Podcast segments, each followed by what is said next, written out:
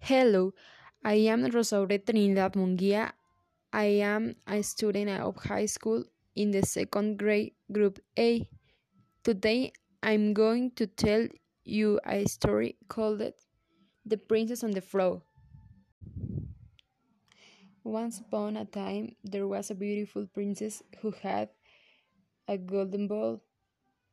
She lived in a palace with her father and seven sisters.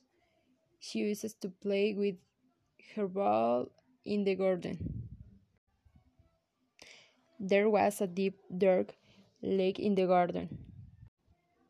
When the weather was hot, the princess liked playing by the lake. Unfortunately, one day her ball fell into the water. She was very unhappy. She sat on the grass and cried.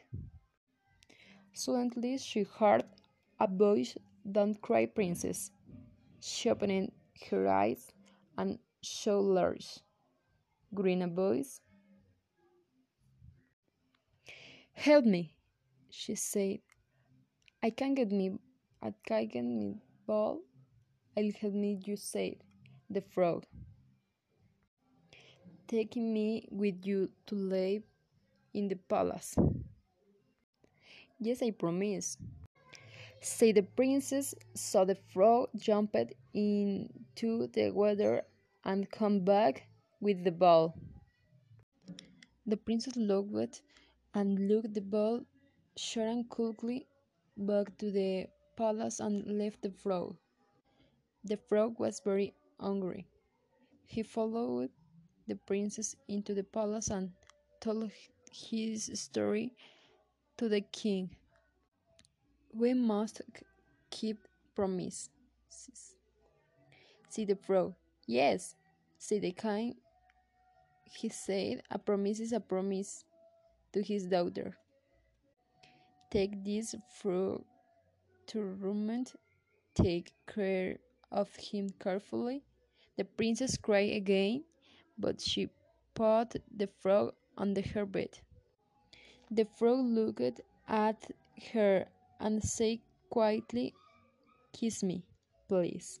She closes her eyes and kissed him.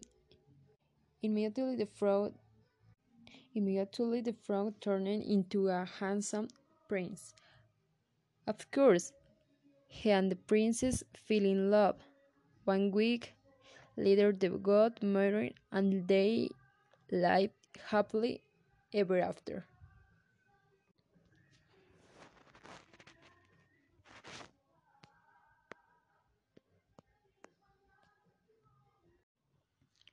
Hello, I am Rosaura Trinidad Munguia. I am a student in high school in second grade group A. Today I'm going to tell you a conversation college giving advice.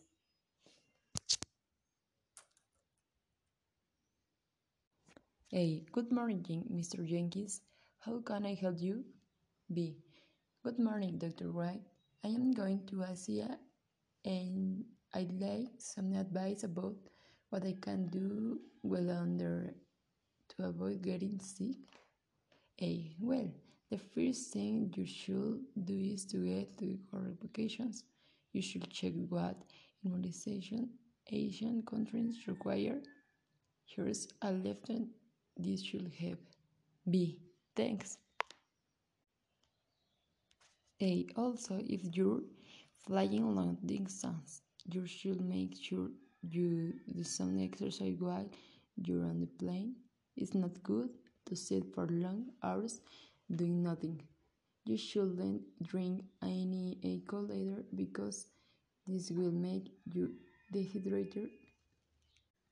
And remember that most of the air you breathe in plane is recycled. You could catch a cold from another passenger so you should probably take some aspirin with you. B. Oh, I didn't know that thanks.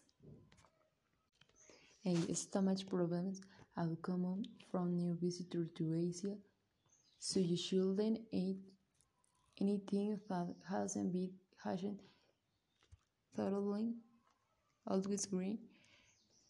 a hat in the sun and you should take plenty of sunscreen with you so you don't get some sunburned. B. Thanks, doctor.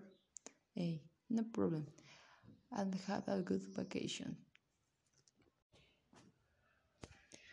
Hello, I am Rosario Trinidad Munguia. I am the student of high school in second grade, group A.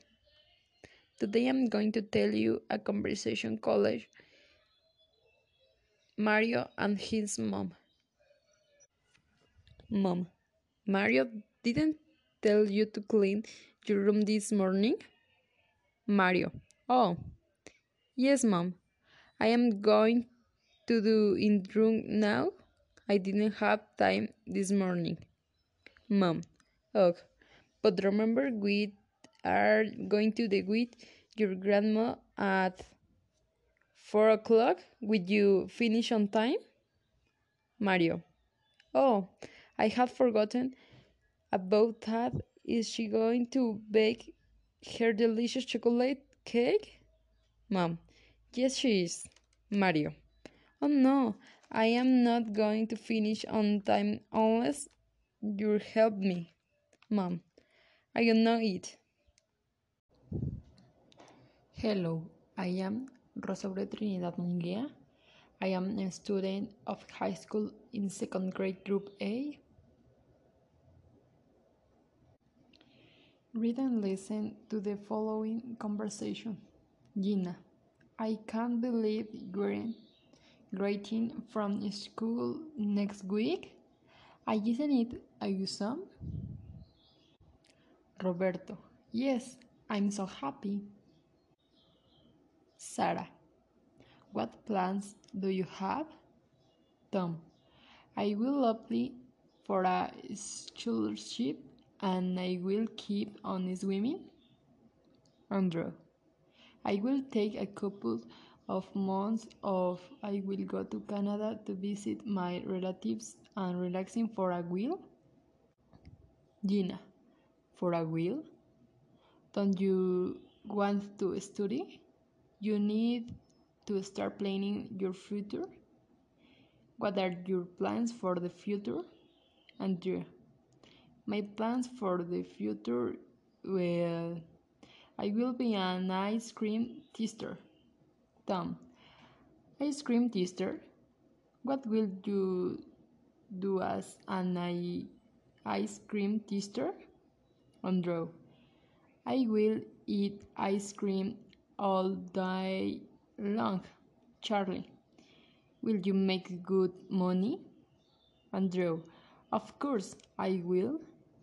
Gina, you won't make any money. Ice cream tester don't exist. You won't be successful. Andre, there are some offbeat jobs. I will tell you about them. Gina, I will be looking forward to listening to you.